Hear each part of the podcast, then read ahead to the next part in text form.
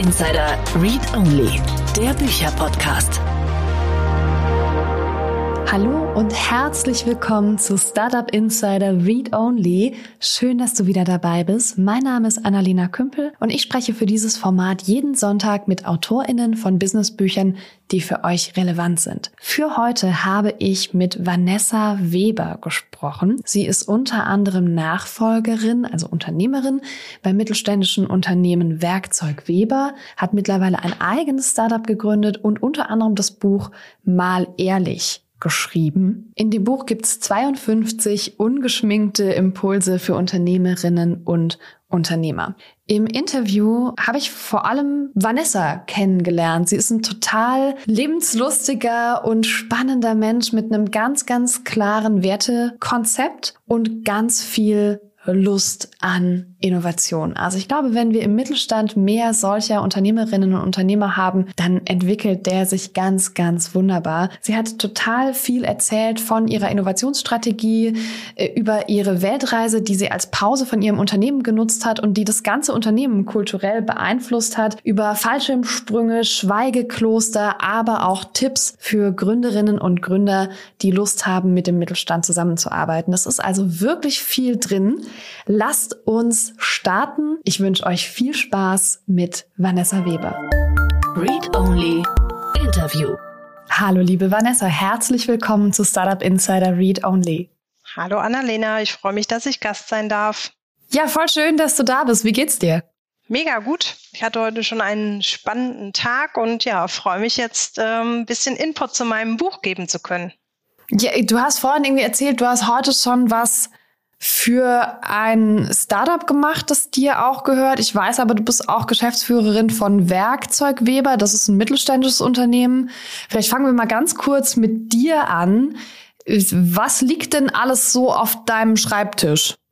Ähm, gar nicht so viel, weil ich komplett äh, digital unterwegs bin und quasi auch von überall ähm, arbeiten kann. Aber tatsächlich bin ich ja auch gar nicht mehr so im direkten Tagesgeschäft tätig bei Werkzeugweber, sondern ähm, nur zum Thema Personalführung, ähm, Innovation im eigenen Unternehmen und natürlich Marketing und Außenkommunikation. Das sind so meine Schwerpunktthemen. Ähm, und ähm, das Startup, was ich äh, mitgegründet habe mit anderen Kollegen zusammen, ist auch eine coole Konstellation und zwar haben wir uns gedacht, ähm, und alle Mittelständler kennen wahrscheinlich auch so ein bisschen das Problem, ähm, da ist ja oftmals nicht so viel Budget vorhanden, um sich jetzt einen eigenen Datenanalysten oder sowas selbst einzustellen. Und ähm, da haben wir uns einfach gedacht, da schmeißen wir doch alle fünfmal zusammen Geld in einen Topf und können an den äh, Zukunftsthemen des Handels arbeiten. Deswegen heißt es auch ähm, Produktionsverbindungshandel, also kurz PVH, Future Lab, weil wir sozusagen Zukunftslaborieren äh, darin an Anwendungen ähm, im Bereich KI, Drohnen und 3D-Druck. Mhm. Okay, krass. Und das läuft jetzt alles parallel. Genau, sozusagen parallel plus meine Ehrenamtstätigkeiten, die ich da so noch mache als äh, Startup-Mentorin, mhm. äh, was einen Riesenspaß macht. Aber in, bei der Firma Werkzeugweber, da kann ich mich fürs Operative total auf mein Team verlassen. Wir arbeiten in der metallverarbeitenden Großindustrie, also sehr speziell, auch nur B2B. Und ja, das machen meine Mädels und Jungs ganz super. Wie groß ist Werkzeugweber? 25 Mitarbeiter haben wir. Und, ihr sitzt und wir sind wo? ein Handelsunternehmen. Äh, in Aschaffenburg, nur in Aschaffenburg. Ach so, aufregend. So ein, ein Standort ist auch entspannt. Seid ihr im Moment viel im Büro oder könnt ihr remote arbeiten? Wir waren tatsächlich auch schon vor Corona sehr remote, äh, weil wir uns möglichst auch an die Arbeitssituation der Mitarbeitenden anpassen, sozusagen. Manche haben ja Kinder oder andere Gründe und weiten Anfahrweg, ähm, wo es sich nicht lohnt, immer in die Firma zu kommen. Ähm, aber tatsächlich äh, kommen die meisten sehr, sehr gerne hierher. Mhm. Wir haben auch schöne Räumlichkeiten. Wir verkaufen ja auch Betriebseinrichtungen. Und äh, das Menschliche darf natürlich auch nicht fehlen. Und das ähm, hat sich auch in Corona nochmal mehr bestärkt, ähm, dass den Menschen der persönliche Kontakt fehlt. Mhm. Und deswegen ist es eigentlich ja ganz schön, wenn wir uns da auch sehen können. Ja, aber ich kann das nachvollziehen. Ich bin auch immer froh, wenn ich meine Büromitbewohner hier sehe und nicht komplett alleine zu Hause bin. Ja. Wir gehen gleich nochmal zurück zu Werkzeug Weber, aber zuerst würde ich gern auf dein Buch schauen. Wir sind ja hier dieser Bücherpodcast. Äh, Hashtag mal ehrlich, 52 ungeschminkte Impulse einer Unternehmerin. Warum hast du das Buch geschrieben? Ähm, ja, also es ist sozusagen, ich bin heute 41 und bin ja schon mit ähm, 18 ins Unternehmen eingestiegen. Mit 22 habe ich es voll verantwortlich übernommen aufgrund der gesundheitlichen Situation meines Vaters. Und bin ja schon immer Bloggerin sozusagen ähm, und habe immer viel ähm, das wie so eine Art Tagebuch tatsächlich, so ein Unternehmertagebuch. Und ich habe gemerkt, ähm, also mein erster Beitrag äh, war auch mal so ein bisschen selbstkritischer und einmal auch zum Thema äh, Fast Burnout. Ich dann gesagt, äh, oder auch mal so ein, ein Thema, ne, ähm, wer lobt eigentlich äh, den Chef oder ähm, ne, äh, ich bin total überfordert mit der Digitalisierung, das ist schon ein bisschen länger her. Und ähm, das sind immer sehr, sehr ehrliche Beiträge gewesen. Und ich habe immer das Feedback bekommen, entweder, hey, äh, du sprichst mir total aus der Seele oder ich kann das total nachvollziehen oder ähm, ja, endlich sagt das mal jemand. Das hätte ich mich nie getraut, aber endlich sagt das mal jemand. Und dann dachte ich mir, das ist doch schön, das als so ein Kompendium zusammenzufassen, äh, quasi so die letzten 20 Jahre und ähm, es ist auch aufgebaut, eben 52 Impulse, dass man quasi für jede Woche einen Impuls hat. Das sind immer ganz kurze Geschichten, zwei bis vier Seiten, die man schnell mal gelesen hat. Wenn ich zu irgendeinem Thema mal einen Impuls haben möchte, also ich habe gerade vielleicht ein Führungsthema oder ein Marketingthema oder ein Innovationsthema. Und dann kann ich mir das hernehmen, egal jetzt als Startup oder Mittelständler, und sage, jetzt lese ich mal schnell nach, hole mir eine Inspiration, sage, okay, cool, und manchmal auch nur Trost, ne? weil manchmal braucht man auch im Unternehmerleben, das kennen sicher die, die Zuhörer auch, ähm, einfach will man mal auch nur eine Bestätigung haben, dass man jetzt nicht falsch ist, wie man ist. Mhm. Und wer soll das Buch lesen? Ja, also am besten alle, alle. die auch mit dem äh, Thema Unternehmertum zu tun haben. Also tatsächlich ähm, ist es wirklich für, für die hauptsächlich geschrieben. Also jetzt egal ob Startup, Nachfolger oder langjähriger Unternehmer, aber für die ist es äh, tatsächlich geschrieben oder auch Führungskräfte natürlich mhm. so in, in, in der Range. Ja, und das Buch ist ja jetzt schon so ein bisschen draußen. Wie ist denn das Feedback, was du so bekommst? Ähm, ja, tatsächlich auch äh, sehr gut. Ne? Viele sagen sie, obwohl es gar nicht so dafür gedacht ist, es in einem Hubs durchzulesen, haben gesagt, sie haben sich mal als Urlaubslektüre irgendwie mitgenommen, weil sie da auch Zeit haben, so im Geist ein bisschen freien Lauf zu lassen. Ähm, und dass es halt wirklich auch am Schreibtisch liegt und immer mal wieder in die Hand genommen wird, man sich da Notizen reinmacht und so. Ja, also es ist äh, ganz gut angenommen worden. Deswegen äh, bin ich auch ganz froh. Die erste Auflage war auch sofort äh, wegverkauft. Mhm. Da habe ich mir nicht so viel zugetraut und durfte direkt nochmal nachlegen. Haben es jetzt direkt auch nochmal im Hardcover nachgelegt, damit es einfach nochmal so ein bisschen hochwertiger mhm. ist. Und das Schöne, ähm, für jedes verkaufte Buch wird auch noch ein Baum gepflanzt. Ja, da müssen wir nachher auch auf jeden Fall drüber sprechen. Du bist ganz aktiv im so überhaupt Gutes tun und Bäume pflanzen, finde ich immer ganz faszinierend. Vorher will ich aber gerne noch wissen, wie zur Hölle du es geschafft hast, dieses Buch zu schreiben, weil du hast ja trotzdem immer noch Werkzeugweber. Du hast vorhin gesagt, du hast dieses Startup. Du bist aber auch Speakerin. Du gibst, soweit ich weiß, Workshops und ich glaube, du bloggst auch noch. Schläfst du nicht? Oder wo, wo kommt dieses Buch noch her? ähm, ja, das ähm, tatsächlich habe ich tagsüber ja relativ äh, gut Zeit. Ähm, da ist auch eine Geschichte in dem Buch, da ich mal, es ist jetzt schon fünf Jahre her, tatsächlich mich aus dem Unternehmen komplett ausgeklinkt habe und eine halbe Weltreise gemacht habe. Sehr, sehr schön ähm, von Singapur über Australien, Neuseeland, über die Fidschi-Inseln, Hawaii und San Francisco. So war die Reise. und ähm, ja, quasi erstmal mich als Chef selber abgeschafft habe und äh, im Tagesgeschäft natürlich. Es war dann erstmal sehr komisch, als ich wieder zurückgekommen bin, ähm, und keine E-Mails mehr reinkamen, weil natürlich lässt keiner zweieinhalb Monate irgendwas liegen und die Mitarbeiter auch keine Fragen mehr hatten, weil sie in der Zeit selbstständig geworden sind, worauf wir ein Jahr lang hingearbeitet haben. Also das klappt äh, tatsächlich ganz gut. Und da es ja eine Zusammenfassung meiner ganzen Beiträge mhm. ist, war das jetzt auch quasi gar nicht so schlimm, ähm, ja. das Buch fertigzustellen. Kannst du erzählen, wie ihr das vorbereitet habt, dass du zweieinhalb Monate lang weg warst? Also du sagst, ihr habt ein Jahr lang darauf hingearbeitet, aber was war dabei wichtig? Also was hast du abgegeben und wie? Ähm, ja, also zuallererst mal, wir sind ja ein Familienbetrieb und ähm, mein Partner, der ähm, ist ja auch mitgefahren und ähm, wir haben, er hat auch einen Familienbetrieb. Wir haben es natürlich erstmal mit unseren Eltern abgeklärt und haben gesagt, hier, wenn jetzt irgendwie Not am Mann ist, äh, würdet ihr da einspringen, wenn jetzt irgendwas ganz Schlimmes passiert, weil die haben ja vorher die Firma gehabt, die wussten ja oder wissen ja, wie es geht, logischerweise, und hatten uns quasi erstmal auch von den, dann von den Geschwistern das Commitment noch abgeholt, hey, steht ihr da auch dahinter, wenn wir uns mal diese Auszeit nehmen, weil ich auch gesagt habe, ähm, ich möchte gerne, wenn ich jung bin und noch auf alle Berge kraxeln kann und aus allen Flugzeugen springen kann, gerne die Welt erkunden und nicht erst, wenn ich irgendwie einen Rollator brauche, wenn ich in Rente bin. Also ich möchte das gerne, bis 40 war mein Ziel, die Welt zu bereisen. Ähm, und ähm, das haben die uns auch alle zugestanden. Und dann war so der nächste Schritt für, für uns und für mich, auf die Mitarbeiter zuzugehen und zu sagen, hey, so sieht's aus. Ähm, ich würde gerne diese Reise unternehmen.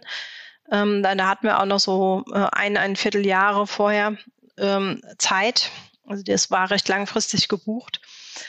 Und ähm, würdet ihr da auch dahinter stehen? Und da war natürlich erstmal, um Gottes Willen, wie soll denn das laufen? Weil vorher war es halt auch ähm, immer so, die Mitarbeiter sind immer mit allem zu mir gekommen. Die haben dann gesagt, hier Vanessa, das Angebot oder der Kunde, was mache ich denn da? Und dann habe ich halt gesagt, mach das so, mach das so, mach das so. Ne? Das, wie wahrscheinlich die meisten das kennen, dass man das halt mhm. einfach eine Antwort gibt und äh, nicht erläutert. Und dann habe ich mir gedacht, gut, das kann ich ja so nicht lassen, das muss ich ja irgendwie ändern. Und dann habe ich angefangen, ähm, als sie zu mir gekommen sind, Vanessa, wie mache ich das jetzt? Wie kalkuliere ich jetzt das Angebot zum Beispiel? Und äh, da habe ich gesagt, da habe ich immer die Frage gestellt, was würdest du denn tun? So, und dann haben sie sich eine Zeit lang dran gewöhnt, dass ich immer diese blöde Gegenfrage erstmal stelle. Dann sind sie natürlich ins Überlegen gekommen, haben auch ihre Vorschläge gemacht. Nach einer gewissen Zeit, nach drei, vier Monaten, ähm, war es dann auch so, dass sie dann schon gar nicht mehr gefragt haben, Vanessa, wie würdest du das machen, sondern sie sind direkt mit ihrem Vorschlag zu mir gekommen und gemeint, guck mal, Vanessa, so und so würde ich das machen. Was sagst du denn dazu? Und da habe ich natürlich sehr viel positiv bestätigt, auch wenn ich vielleicht mal manches anders gemacht hätte, ne, dass ich jetzt gesagt habe, na gut, ne, aber da sage ich auch immer, alle Wege führen nach Rom, ob es jetzt rechts oder links rum ist, Hauptsache wir kommen am Ziel an. Ähm, mhm. Und ganz viel Vertrauen und Selbstbewusstsein erstmal in die Mitarbeiter gegeben, dass sie ähm, dass ich ja auch daran glaube, dass sie die Aufgabe gut meistern können. Dann haben wir das eben bis zur Abreise so exerziert dann, äh, also die Fragen waren auch noch da, kurz bevor, bis kurz bevor ich abgereist bin, sozusagen. Noch äh, so ungefähr vom Flughafen aus, ja, so und so hm, ist das. Ähm, habe mir dann auch das Commitment abgeholt, dass mich auch keiner per E-Mail, Anruf oder sonst irgendwie kontaktiert. Ähm, das hat auch dann funktioniert. Also in den ersten drei Wochen weißt du, war es noch so ein bisschen komisch. Dann habe ich auch mal eine E-Mail hingeschickt, alles okay. Aber da kam keine Antwort, ganz brav. Ähm, und ja, dann irgendwann konnte ich da auch dann komplett abschalten nach einer gewissen Zeit. Und ja, und als ich dann wiedergekommen bin, wie gesagt, hatte ich ja schon gerade einleitend kurz erstmal drei Tage kein Telefon geklingelt, keine E-Mail kam mehr. Und dann saß ich halt jetzt echt dann und habe gedacht, oh toll, was mache ich denn jetzt den ganzen Tag? Aber das hat sich dann schnell gefüllt, ne, weil ich mich dann tatsächlich um dieses ähm, Startup mitkümmern konnte, was sich dann später gegründet hat. Mhm. Ähm, Innovation, äh, Strategie erarbeiten für Weber, wie wollen wir weitermachen, wie wollen wir vorankommen, natürlich für die Mitarbeiter weiterhin da sein. Aber seit dem Zeitpunkt war ich dann tatsächlich draußen und ähm, der Umsatz hat sich sogar besser entwickelt, als ich nicht da war. da habe ich dann zu meinen Leuten gesagt, seht ihr mal, ihr braucht mich eigentlich eigentlich gar nicht.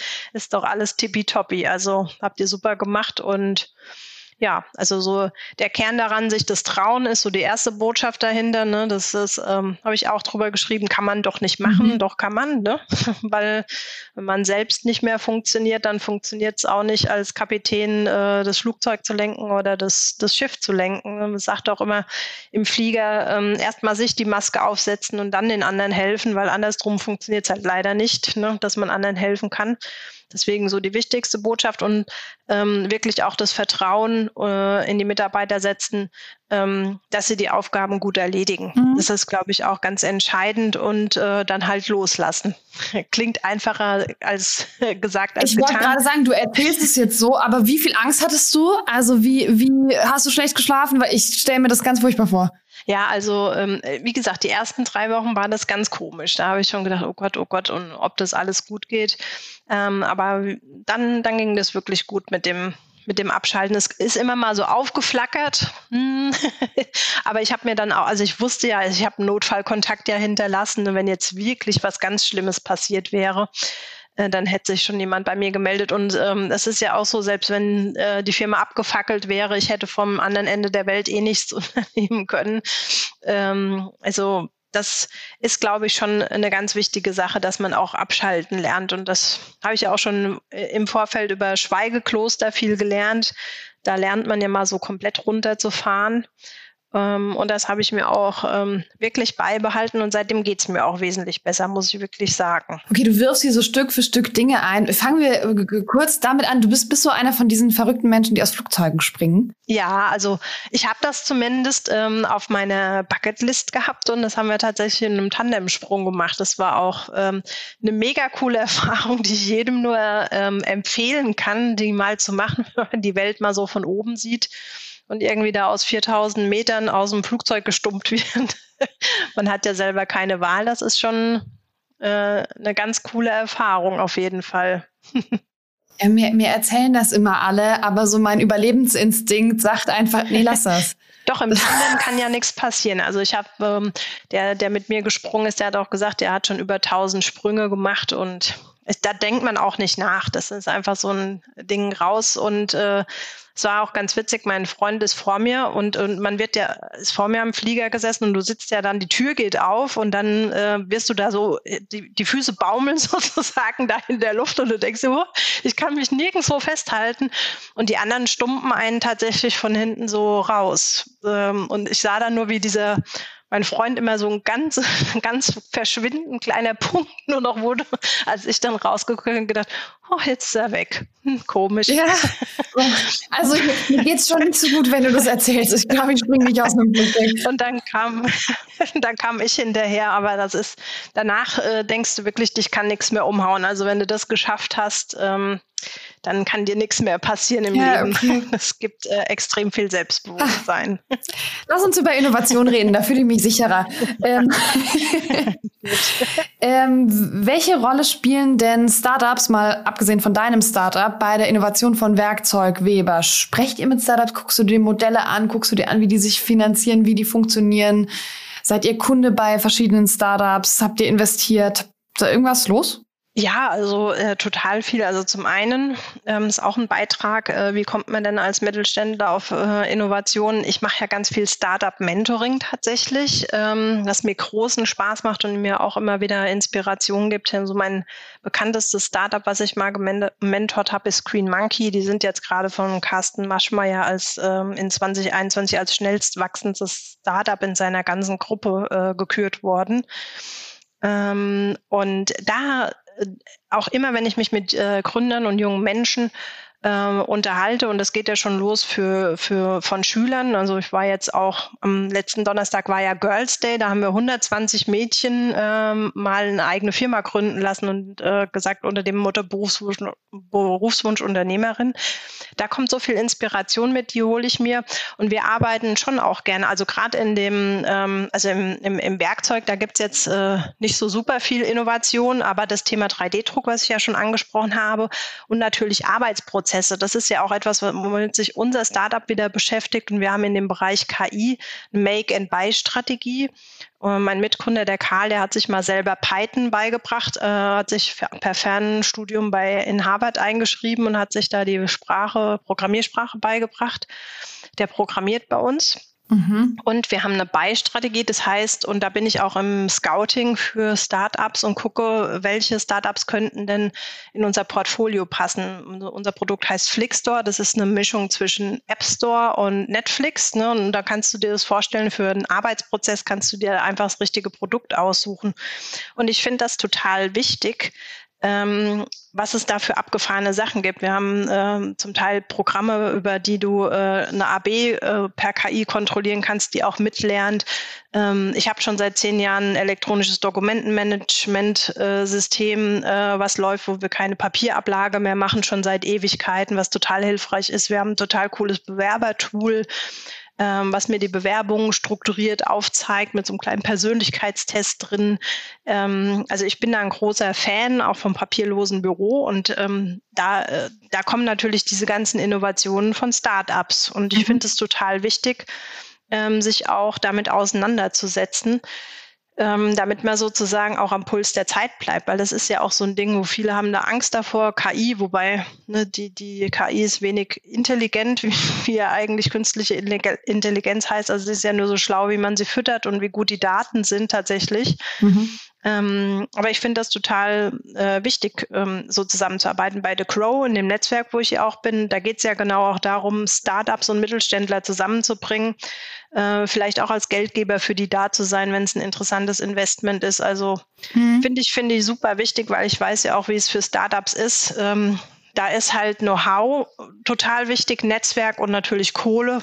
Das sind ja so die drei Dinge, die man halt eben braucht. Und ähm, die Mittelständler ähm, ist, stellen ja auch die größte Schicht eigentlich dar. Ne? Es gibt ja viel weniger Großkonzerne, wie es Mittelständler gibt. Ja. Und ähm, ich finde das auch super, äh, eine Anregung mal zu geben, sage ich auch ganz oft in den Nachfolgethemen.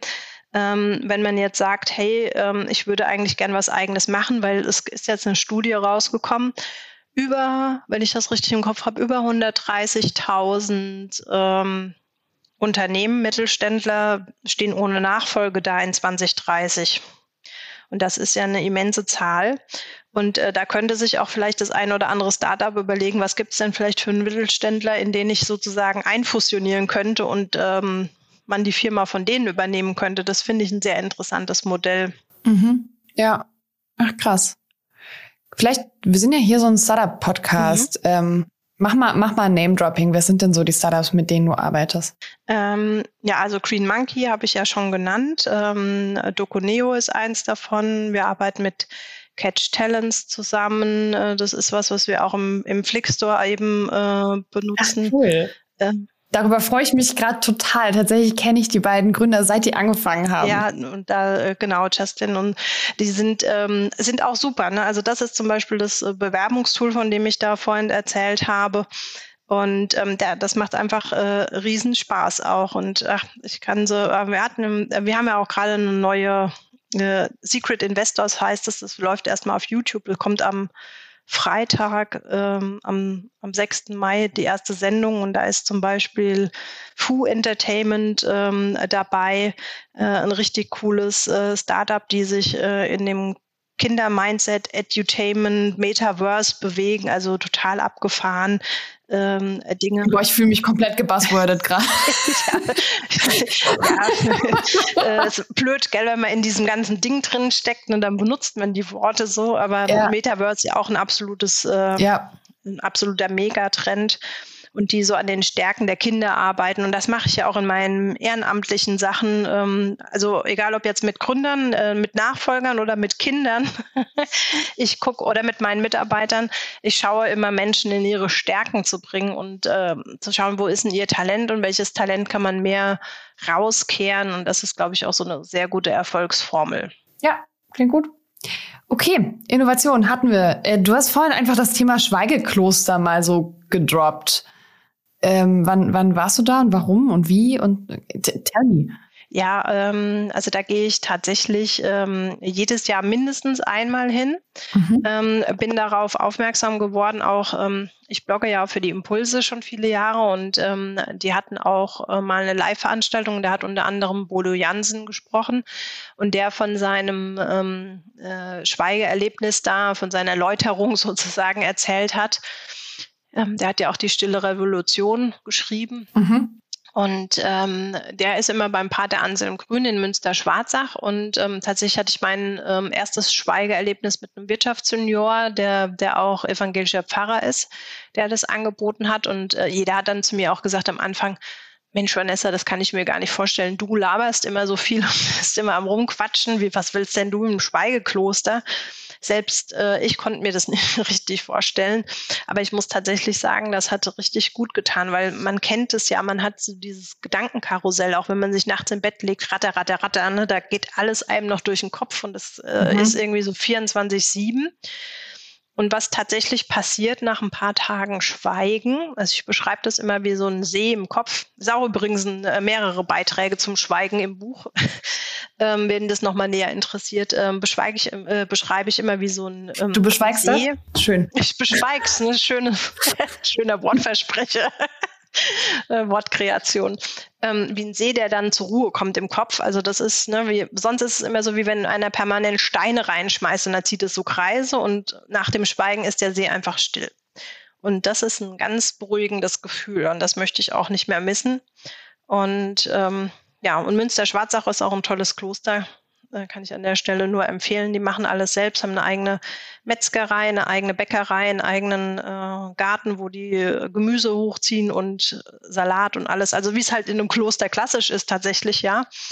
Wenig Komfort, Zeit zur Kontemplation, so nennt man das. Kann ich auch jedem nur empfehlen. Cool. Okay, also noch ein, noch ein Learning, noch ein Impuls, der von dir kommt. Du hast vorhin, wir wechseln jetzt einfach das Thema. Du hast vorhin erzählt, dass du deinen Mitarbeitenden ganz viel Zeug abgegeben hast. Du hast so von diesem Kommunikationsprozess erzählt, ja, der ja eigentlich sehr, sehr bestärkend ist. Ne? Du hast einfach durch Kommunikation und immer Fragen, wie würdest du es machen, schon auch ein bisschen Kultur verdreht, wahrscheinlich bei euch im Unternehmen. Aber für dieses Vertrauen braucht man ja auch wirklich gute Leute. Und also das ist immer, klingt immer nicht so schön, aber es gibt auch einfach Mitarbeitende, die vielleicht nicht ins Unternehmen passen, nicht in die Struktur passen, nicht in die Kultur passen und die einfach in diesem Kontext wirklich keine guten Mitarbeitenden sind. Du scheinst gute Leute zu haben. Wo, wo kommen die her im Fachkräftemangel? Ähm, ja, tatsächlich. Ähm, ja, und das ähm, kommt tatsächlich ganz viel durch mein ehrenamtliches Engagement. Ähm, das mag man ja kaum glauben. Aber es ist tatsächlich so, ich bin ähm, ja viel unterwegs, schon seit zehn Jahren, nicht erst seit, Thema, äh, seit das Thema Trend ist, zum Thema Nachhaltigkeit und bilde eben Kinder aus von neun bis zwölf mit Kinderakademien und wir gehen aber auch in den Wald und pflanzen Bäume. Ähm, da sage ich immer, wir pflanzen Bäume gegen den Fachkräftemangel, weil das ist also das ist mein absolutes Herzensthema und das hat für mich was äh, damit äh, zu tun, weil Nachhaltigkeit ist für mich so ein blödes Wort. Ich äh, nenne das lieber enkeltauglich weil ich sage, mein Anspruch, ich weiß genau, ich werde nicht einen Ertrag haben aus dem, was ich jetzt mache, sondern erst äh, die übernächste Generation wird das haben. Ist auch sehr mittelständisch geprägt und wir haben auch hier ein Denkmal in Aschaffenburg von, mit dem Verein zusammen errichtet, auf dem steht das Zitat, äh, wer heute Bäume pflanzt und weiß, dass er nie in äh, ihrem Schatten sitzen wird, der hat den Sinn des Lebens verstanden. Und das ist für mich so ein schöner Gedanke, weil ähm, auch wenn es für uns vielleicht jetzt Entbehrung oder sonstiges äh, bedeutet oder Anstrengung, ähm, ne, sozusagen Spender zu finden, die mit mir Bäume pflanzen wollen, beziehungsweise Bäume spenden. Ähm, ist auch nicht super teuer. Ein Baum kostet 2,50 Euro. Ähm, ist das natürlich eine schöne Sache. Und ähm, über das wiederum, ähm, Storytelling ist ja auch eine ganz wichtige Geschichte ähm, und stehe nach vorne als Chef selbst. Gehe ich heraus und mache das und dann berichtet die Zeitung darüber oder ich erzähle auch darüber in Social Media und dann ist es ganz oft so in Bewerbungen, dass dann drin steht, ähm, ja, ich habe von ihrem so, äh, sozialen Engagement gehört oder über die Bäume pflanzen Geschichte über, oder über die Kinderakademien.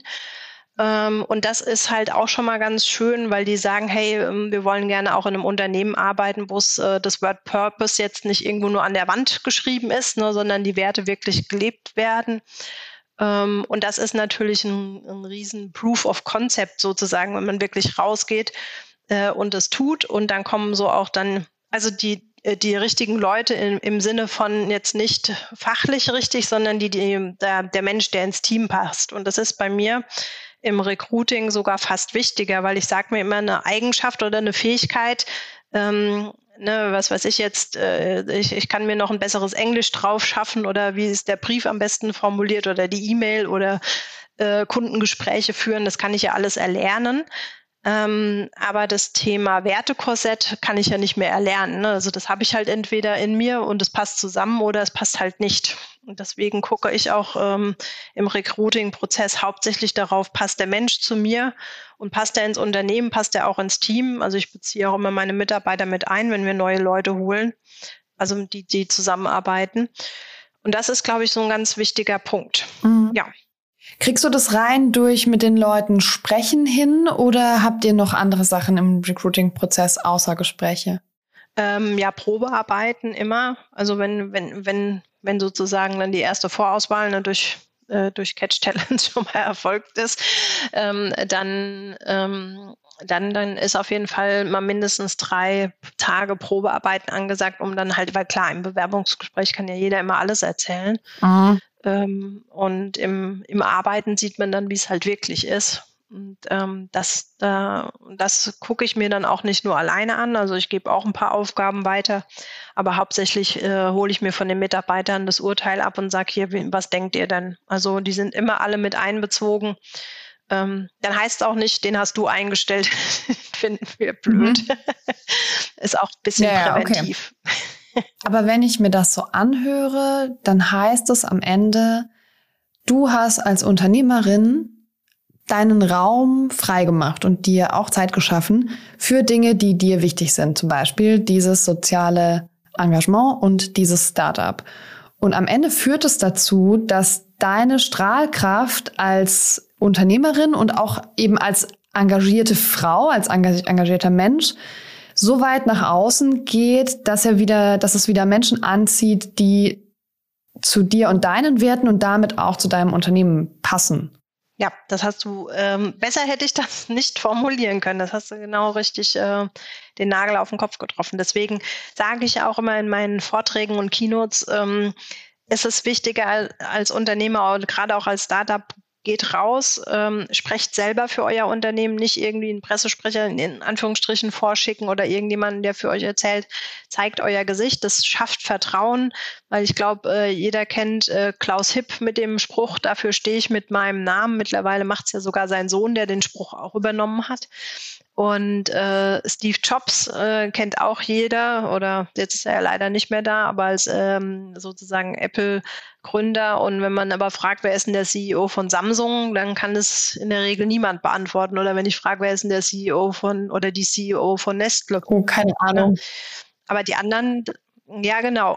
Aber Klaus Hipp, äh, Klaus Hipp und Steve Jobs hat jeder im Kopf. Mhm. Das ist der, das ist der große Hebel und der Riesenunterschied, den ich sehr früh von meinem äh, großartigen Mentor Alexander Christiani lernen Ach, durfte. Schön. Mhm. Ähm, weil der, der ist ähm, auch sehr amerikanisch geprägt und da war natürlich Storytelling schon immer ein Thema und das habe ich quasi schon vor, vor 20 Jahren verinnerlicht, ähm, dass das wichtig ist und dann halt eben als Unternehmer mit den Geschichten rausgehen, nicht Zahlen, Daten, Fakten runterrasseln, weil das interessiert keinen Mensch, sondern so ein bisschen hinter die Fassade in die Seele gucken lassen und sagen, wer bin ich denn äh, und damit rausgehen mit Geschichten und auch nicht nur als man selbst, sondern eben auch den Mitarbeitern eine Plattform geben, ähm, die ihre Geschichten erzählen können. Also bei uns kriegt zum Beispiel ähm, jeder für Ehrenamtsarbeit während der Arbeitszeit frei, wer das möchte. Und wir haben eine Mitarbeiterin, die Sibylle Stier, die hat ähm, ihren Hund Kaya, der ist auch bei uns auf der Webseite zu sehen, unser Bürohund mittlerweile. ähm, die, die hat sie ausbilden lassen als Therapiehund und damit ähm, geht sie immer in Altenheime ähm, und bespaßt da sozusagen die alten Menschen und spricht mit denen und die Kaya kuschelt mit denen und sowas finde ich eben auch wichtig. Es ist auch eine schöne Geschichte äh, zu erzählen und dann weiß man schon wieder, ach guck mal, ähm, da wird Ehrenamt irgendwie noch wertgeschätzt in der Firma mhm. und schon ist wieder eine Story ja. draußen. Und das Schöne ist, dass ihr halt das nicht macht, damit ihr Geschichten erzählen könnt, sondern ihr macht nee. das, weil das wichtig ist und weil ihr das wichtig findet und ihr erzählt dann halt die Geschichten, ne? Genau, dass, äh, dass es, äh, das Credo dahinter steht, äh, tue Gutes und rede darüber. Ne? Aber das ist so ein bisschen auch eine deutsche Eigenschaft. Die, wir tun alle viel Gutes, ne? aber reden nie darüber, vergessen dann irgendwie, na, das ist ja nichts Besonderes und warum soll ich das jetzt erwähnen?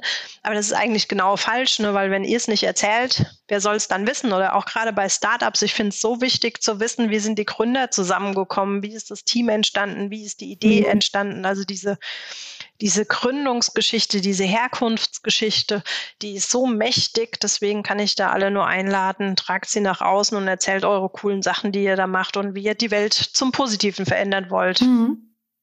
Wir laufen aufs Podcast-Ende zu. Wenn ich weiß nicht, ich gebe dir jetzt ein bisschen Zeit und du kannst ähm, mit ganz viel Macht eine neue Wirtschaft bauen, neue Impulse da reingeben, die dann tatsächlich umgesetzt werden. Welche neue Wirtschaftswelt wünschst du dir? Ähm, ja, also ich wünsche mir eine ähm, ist zum Teil sehr gut vernetzte, aber auch vielleicht so ein bisschen rückbesinnende äh, Wirtschaft und Gesellschaft. Ne? Es ist ja auch zum Beispiel, wenn wir über Lebensmittel reden, äh, würde ich mir mehr wünschen, äh, mehr regionales Sourcing wieder stattfinden zu lassen, dass die Bauern wieder mehr wertgeschätzt werden. Die Landwirtschaft ist auch eine Initiative, die ich unterstütze, die Future Forest Initiative ähm, einfach und auch das, was ich ja merke im Werkzeughandel, ne, ist es ja genauso. Da gehen viele Industrien einfach nach China, anstatt mal lieber hier zu gucken, was es für Produzenten gäbe.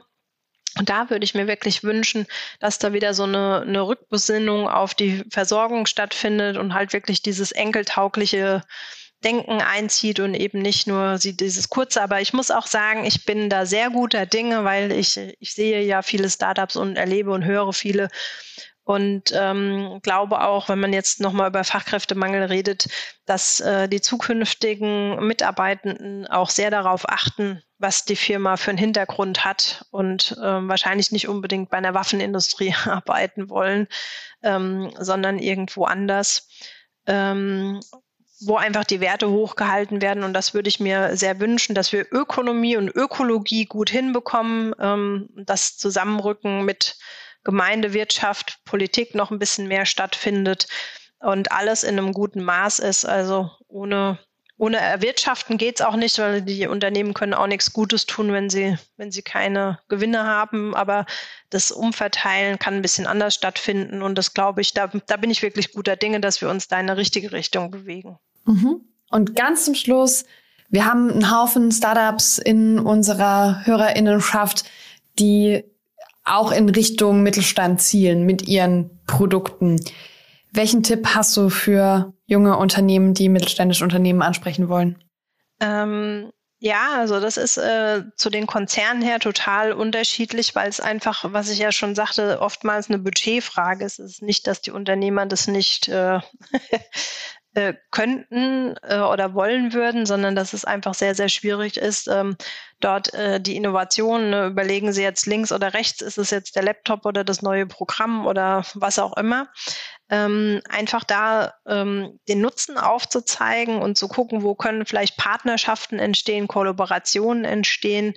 Ähm, vielleicht gibt es auch eine andere Preisstruktur, weil die Konzerne, die haben natürlich andere Budgets. Ähm, aber auch da äh, das Know-how von dem Mittelstand ähm, aufzunehmen und traut euch einfach auf die zuzugehen und guckt mal in Netzwerke, wo eben diese Mittelständler sind. Und ähm, da bin ich da auch guter Dinge. Cool. Vanessa, vielen, vielen Dank für deine Zeit und deine Offenheit und deine vielen Impulse. Sehr schön, dass du da warst. Gerne, Annalena. Vielen Dank, dass ich euer Gast sein durfte. Wir hören uns beim nächsten Buch. Bis dann. Bis dann. Startup Insider Read Only der Podcast mit Buchempfehlungen von und für Unternehmerinnen und Unternehmer. Das war das Interview mit Vanessa. Ich hoffe, du hast was mitgenommen und hattest Freude beim Zuhören und vielleicht findest du Vanessa auch genauso sympathisch wie ich. Ich mochte sie wirklich unglaublich gern und habe nach dem Interview echt noch lange mit ihr gequatscht und mich ausgetauscht. Es war sehr, sehr cool. Wenn du Lust hast, das Buch zu lesen und dir ihre Impulse anzugucken, hier kommt der Steckbrief. Read Only Steckbrief. Titel und Autor. Hashtag mal ehrlich, 52 Impulse einer Unternehmerin und Vanessa Weber ist die Autorin. Verfügbare Sprachen. In Deutsch. Seitenanzahl. 224. Verlag. Best Practice Verlag. Wo erhältlich? Auf Amazon und bei mir persönlich. Preis. 29,90.